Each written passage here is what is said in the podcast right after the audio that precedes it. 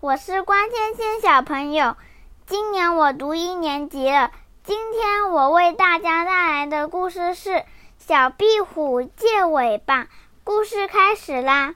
小壁虎在墙角捉蚊子，一条蛇咬住了它的尾巴，小壁虎一挣，挣断尾巴逃走了。没有尾巴多难看呐！小壁虎想。向谁去借一条尾巴呢？小壁虎爬呀爬，爬到小河边，它看见小鱼摇着尾巴在河里游来游去。小壁虎说：“小鱼姐姐，您把尾巴借给我行吗？”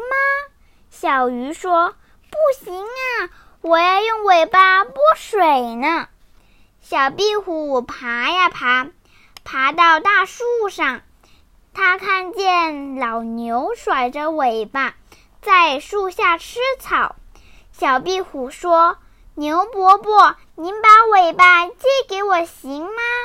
老牛说：“不行啊，我要用尾巴赶蝇子呢。”小壁虎爬呀爬，爬到房檐下，他看见燕子摆着尾巴。在空中飞来飞去，小壁虎说：“燕子阿姨，您把尾巴借给我行吗？”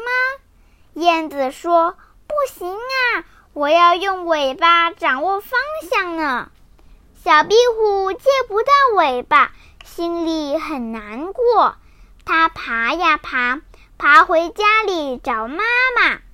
小壁虎把借尾巴的事告诉了妈妈。